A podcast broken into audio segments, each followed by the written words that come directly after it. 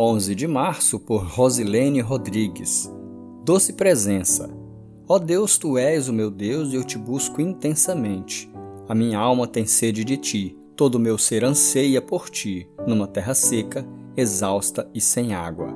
Salmo 63, verso 1. Davi registra o seu desejo de estar na presença de Deus. No deserto, ele afirma que a sua alma tem sede de Deus, e isso é mais valioso do que a própria água que lhe falta. Ele deseja Deus na sua totalidade humana, corpo, alma e espírito. Davi se vê privado daquilo que anseia. Afastar-se da presença do Senhor estava sendo difícil e doloroso. Por isso ele deseja voltar à presença do Senhor. Então, inicia a sua busca no secreto, de madrugada, e fala que os seus lábios o louvarão, ou seja, ele fará uma adoração pública. Essa busca é com todo o ser de Davi. Ele deseja ver a glória de Deus, louvar com os lábios, levantar suas mãos, fartar a alma, meditar à noite.